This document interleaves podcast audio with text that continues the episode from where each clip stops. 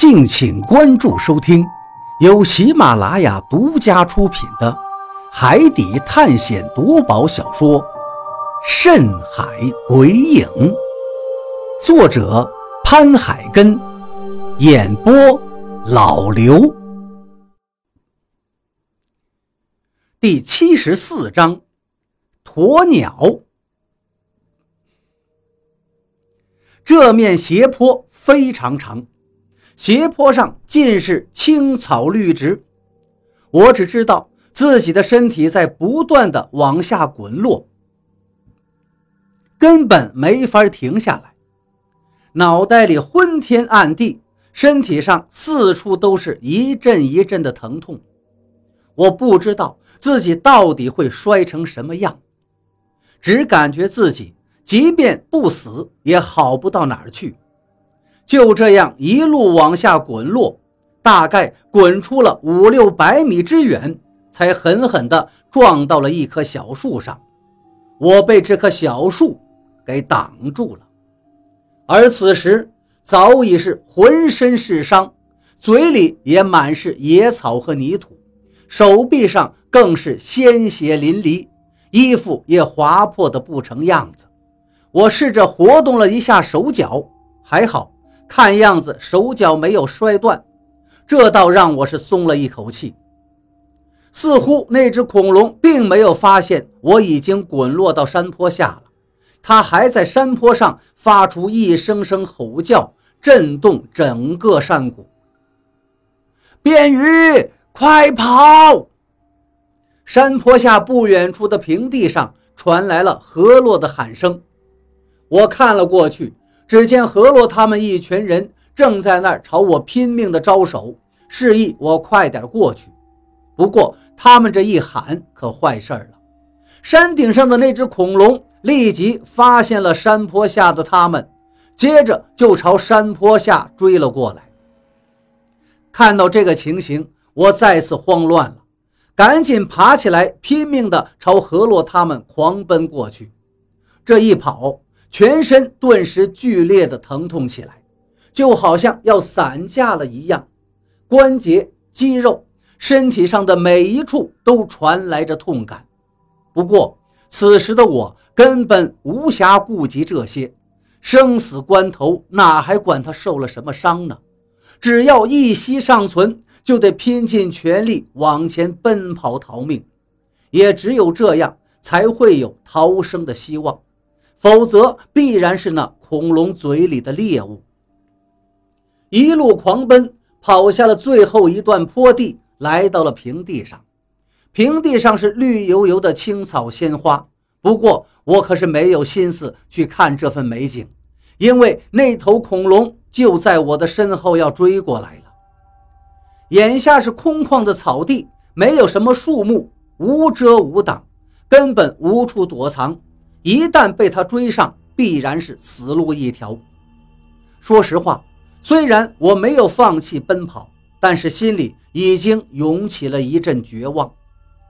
在这空旷的平地上，我们怎么可能跑得过那个庞然大物呢？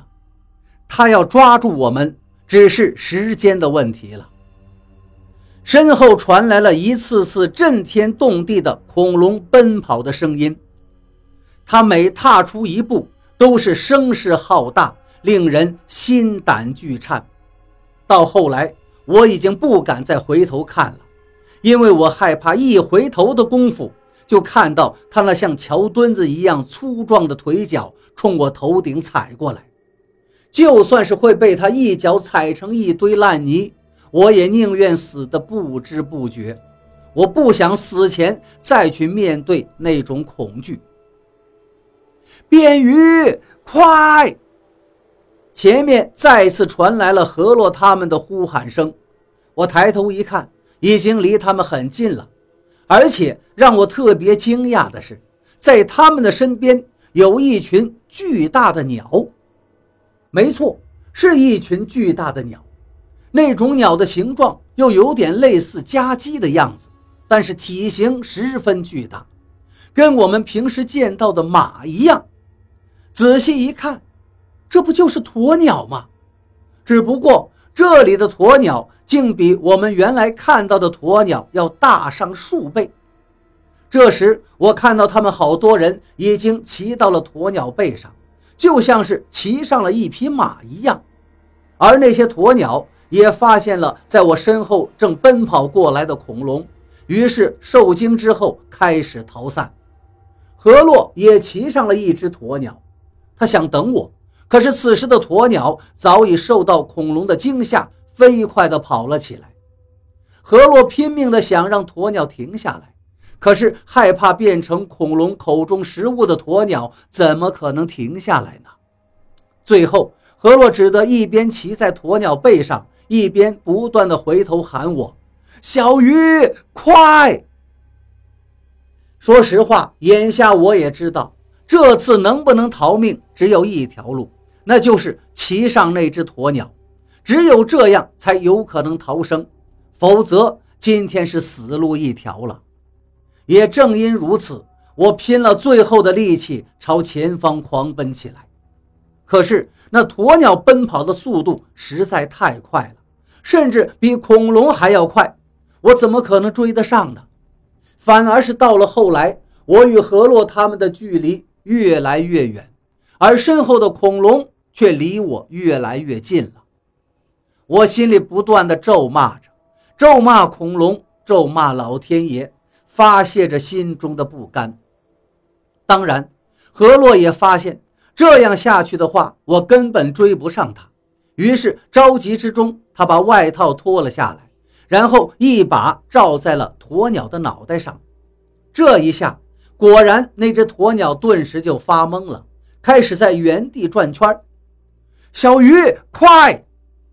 何洛的声音都快急哭了，拼命地朝我招手。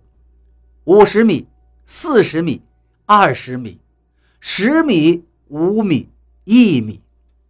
就在我离何洛骑的那头鸵鸟相差只有一米的时候，我迅速的一跃而起，一下子跳到了鸵鸟的背上，搂住了河洛。就在我刚跳上鸵鸟背的同时，我身后传来了一声嘶吼，回头一看。只见那头恐龙也是堪堪追上了我，它那健壮有力的后肢微微一屈，呼的一声，小山一样的身躯竟然跃起到半空中，然后一只硕大的脚掌就向我们的头顶上踩了下来。我心想：完了，这回是真的死定了。我甚至不敢再看了，两眼一闭，等待着死亡降临吧。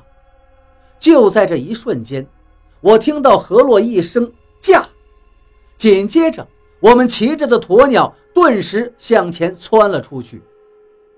就在我们骑的鸵鸟飞窜出去的一瞬间，我能清楚地感觉到，我的头发碰到了恐龙踩踏下来的脚掌底部。也就是在我们刚窜出去的同一瞬间，恐龙那桥墩子一样的腿脚。贴着我的后脑勺和后背踩了下来，砰的一声巨响，一只大脚一下子踩在了我们刚才存在的位置，泥土顿时陷下去一尺多深。如果当时要是有一架摄影机的话，那么那个画面显然是极其惊险的，因为我们完全是在恐龙的脚掌底下飞窜出来的。甚至你不仔细看的话，会以为我们已经被恐龙踩成了烂泥。啾的一声，鸵鸟发出了一声嘶鸣。之前套在他脑袋上的衣服已经被何洛拽下来了。此时的他见到恐龙就在身后，顿时发疯一样的奔跑起来。恐龙见我们再次逃走了，也发怒了，继续在后面猛追。他那硕大的、尖尖的脑袋一下子朝我捅了过来，同时张开大嘴向我们扑咬过来。有好几次，我们俩都险些被它咬住。我能清楚地感觉到它的嘴巴咬合下来，离我的脊背只差那么几公分的距离。我甚至能感觉到它嘴巴猛地咬合过来时喷出来的热气和口水。溅到了我的脖子上。鸵鸟载着我们俩拼命地狂奔着，我们耳边风声呼啸，鸵鸟应该也能感觉到身后的危险。好在它的速度竟比那恐龙要快上几分。随着几次险象环生之后，我们终于跟恐龙的距离又拉开了一些。当我们跟恐龙之间拉开差不多有三百米的时候，恐龙似乎知道它追不上我们了，大吼一声便停了下来，而我们则继续朝着前面狂奔着。不过，鸵鸟也随之稍微放慢了一些脚步。就这样，又往前跑了半公里的样子，我们才终于追上了张广川他们。此时的他们也都是骑在鸵鸟背上，如同骑着马一样。只不过他们停在原地，在等着我们。当他们见到我跟何洛的时候，都兴奋地挥起了手。虽然还隔着一点距离，但是我能听到他们喊着：“他没死，他们逃过来了。”显然，他们都以为我跟何洛逃不出来，以为我们已经死定了，所以现在看到我们还活着，也是格外的惊喜。便鱼。你真的没事儿？我还以为你都回不来了呢。一见面，张广川就从他鸵鸟的背上跳过来迎了上来。我笑了笑，对他说道：“还好命大吧？确实是差点死在那个大家伙手里。”这时，大家也都纷纷从鸵鸟背上跳下来，跑过来关心我。我跟何洛也跳下鸵鸟。之前估计是因为生死关头，一心只想逃命，如今放松下来，跳到了地面上，顿时感到浑身酸痛。此时的我全身是伤，手臂和膝盖上还流着血，鼻青脸肿的，看的模样有些吓人。好在坐下来检查一通之后，发现都是些皮外伤，并没有伤筋动骨，这才让我略松了一口气。因为每个人都十分的狼狈，于是我们决定原地休息一会儿。看着那些鸵鸟并没有离开，而是在我们身边来回走动，我便指着他们说道：“这回我们真是命大呀！要不是有这群鸵鸟，估计够呛了。”今天，大家也都纷纷点头，感叹着我们的好运。这时，一旁的李博士说道：“刚才那个呀。”并不是恐龙，我觉得它应该是蜥蜴。啊，蜥蜴呀！一听他这话，我们都惊呆了。要知道，蜥蜴在我们的认知中没有多大，而刚才我们遇到的那个可是庞然大物，少说也有好几吨重啊。不过再仔细想想，刚才那个庞然大物虽然形似恐龙。但是它确实更像是一只蜥蜴，于是我便问道：“李博士，您怎么确定它是一只蜥蜴呢？”李博士点了点头，道：“应该不会有错的。既然李博士如此肯定，那我们也只能这样认为了。只不过想到一只蜥蜴竟然长得如此庞大，我们都暗自心惊，对这个地方也感到。更加的惊叹了。